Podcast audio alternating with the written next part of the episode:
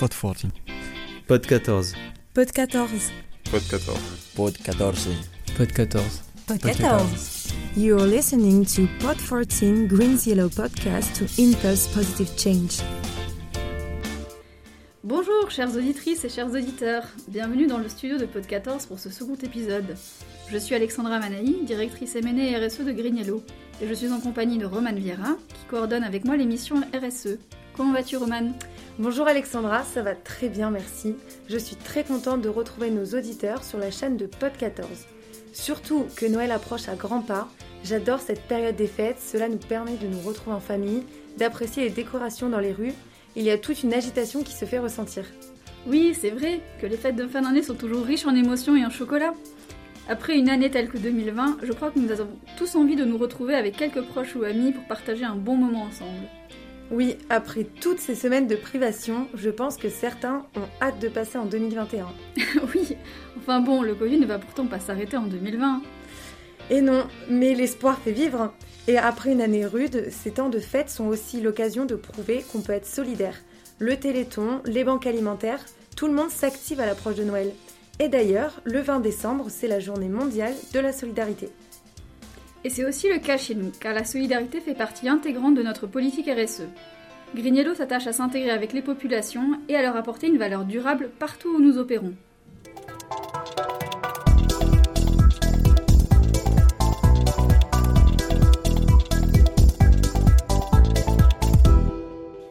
Green Yellow développe ses projets photovoltaïques et d'efficacité énergétique dans presque 20 pays désormais. Est-ce que tu peux nous faire un petit voyage dans le temps pour nous expliquer le développement de Green Yellow dans le monde? Alors retour en 2007 puisque nous avons construit notre empreinte d'acteur mondial petit à petit en 13 ans avec une double boussole pour répondre aux enjeux environnementaux tout en assurant un business profitable pour nos clients. Donc nous avons commencé en France il y a 13 ans 2012, c'est l'année qui marque l'ouverture de Grignello à l'international et nous ouvrons notre toute première filiale en Colombie. Et à partir de là, on a en moyenne une filiale par an qui est créée.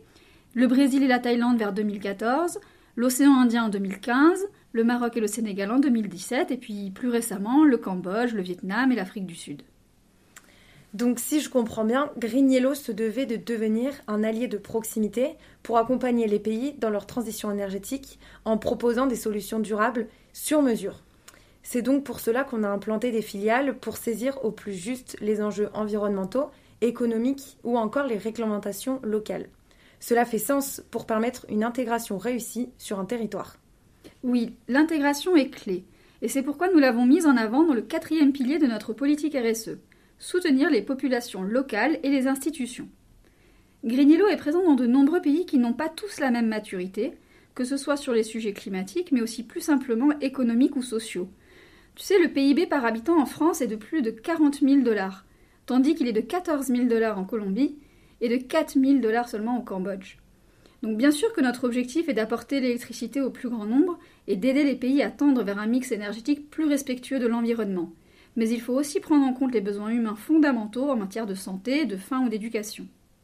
Et aussi, nous aidons les pays dans leur développement économique en installant des centrales photovoltaïques, en sourçant notre matériel et nos prestations auprès d'entreprises locales, parce que nous employons et nous souhaitons employer des locaux.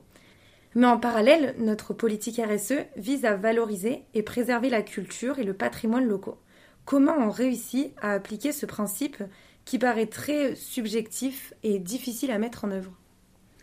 On en revient à l'importance de l'intégration de nos projets dans le tissu local, des échanges avec les locaux pour bâtir une relation durable, un partenariat de confiance avec ces acteurs.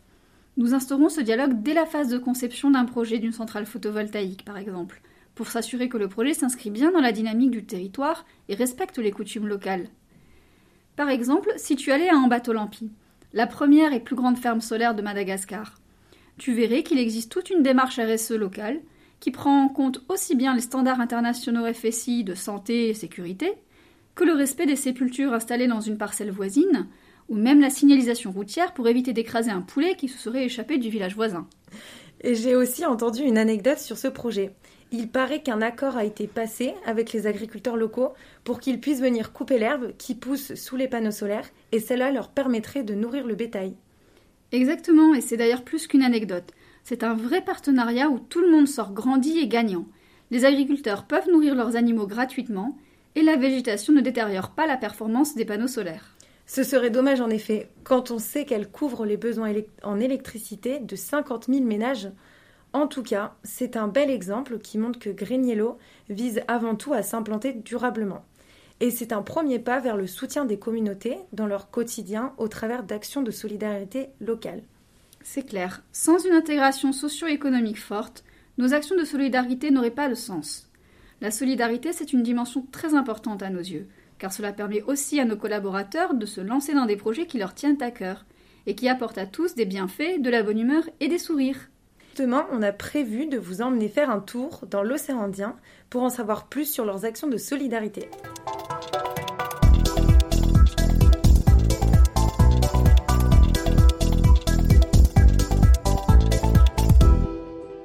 Bonjour Aurélie, du coup tu es la responsable des ressources humaines de Grignello pour la zone océan Indien. Ton périmètre regroupe des équipes basées à Madagascar, à La Réunion et à Maurice. Est-ce que pour nos auditeurs, tu peux nous donner une idée de la culture Grignello Quelles sont les valeurs qui t'animent?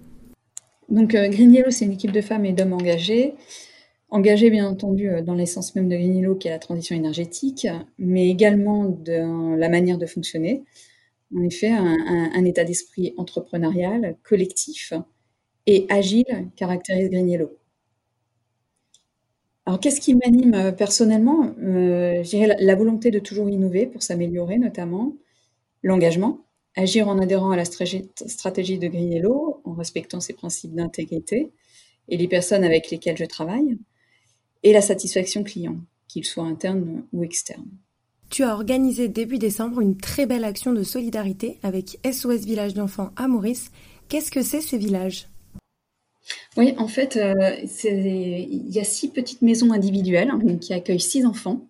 Et dans chaque maison, donc, on a une maman qui, est là pour trois jours. Il y a un roulement. Et euh, donc euh, voilà, ces enfants sont âgés de 2 à 18 ans. Donc ce sont des enfants qui bah, soit sont, orphelins, ou bah, ils ont été retirés de, de leur foyer euh, familial euh, pour maltraitance. Est-ce que tu peux nous expliquer comment est né le projet? Alors, je, vais être complètement transparente. En fait, euh, d'une obligation légale. En effet, à Maurice, il existe un programme gouvernemental de TSR qui a pour objectif de réduire la pauvreté, de soulager la maladie ou le handicap, de faire progresser l'éducation des personnes vulnérables et de promouvoir toute autre action bénéfique à la communauté mauricienne. Et à ce titre, une grande partie des entreprises doivent contribuer à un fonds qui est à hauteur de 2% du résultat net annuel. Et qui c'est qui a monté cette initiative à Maurice?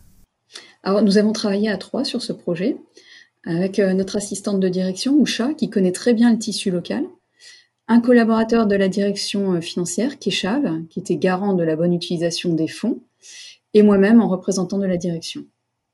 Et finalement, comment ça s'est passé le jour J? Alors, euh, l'ensemble des collaborateurs a participé à l'achat des cadeaux. Et le samedi, pour euh, l'action même, nous étions neuf sur place. Alors, nous sommes retrouvés un samedi en fin de matinée et euh, nous avons déposé l'ensemble des cadeaux achetés par les collaborateurs au pied de l'arbre de Noël. Des, cadeaux qui ne seront découverts que le 24 au soir par les enfants. En fait, nous avions proposé à l'ensemble de nos collègues de participer à l'achat d'un cadeau on avait déterminé un budget préalable pour ne pas créer de disparité entre enfants. Et on a mis à disposition une liste d'enfants avec leurs âges respectifs. Comme ça, chacun a pu choisir un ou plusieurs enfants à parrainer et personnaliser de cette manière un peu plus le cadeau acheté. Donc ensuite, le samedi, nous avons servi à l'ensemble des enfants présents ainsi qu'à leur maman de cœur un déjeuner de Noël avec un dessert qui était de la bûche de Noël et une petite boîte de sucreries de Noël. Vous avez vécu un super moment de solidarité, de partage et de richesse. Quels sont les bienfaits que tu en retires ainsi que pour les collaborateurs Green Yellow bah, En fait, cette action nous a permis de passer un très bon moment en équipe. J'ai ressenti, comme tu le disais tout à l'heure, beaucoup d'émotions auprès de mes collègues et, ça, je dois dire que ça m'a beaucoup touchée. J'étais fière de, cette équipe euh, qui, a pris du temps pour cette action euh, de solidarité. Euh, voir tous ces sourires, vraiment, je pense, ça a illuminé notre journée. Est-ce que tu peux nous en dire plus sur la suite? Quels sont les projets à venir pour 2021 En fait, on, s'est dit, on, teste l'action. Euh, C'était la première fois qu'on faisait ça à Maurice. Et euh, bah, comme il y a eu une réelle adhésion, euh, c'est clair qu'on la renouvellera, l'année prochaine. Et même on essaiera euh, de faire une ou deux autres actions supplémentaires avec les mêmes enfants ou avec une autre organisation, on verra. mais c'est vrai que les, enfants avaient déjà des idées, hein. ils nous ont soufflé leur envie d'aller à, à Casla. Je vous en dis pas plus, ça ce sera à suivre.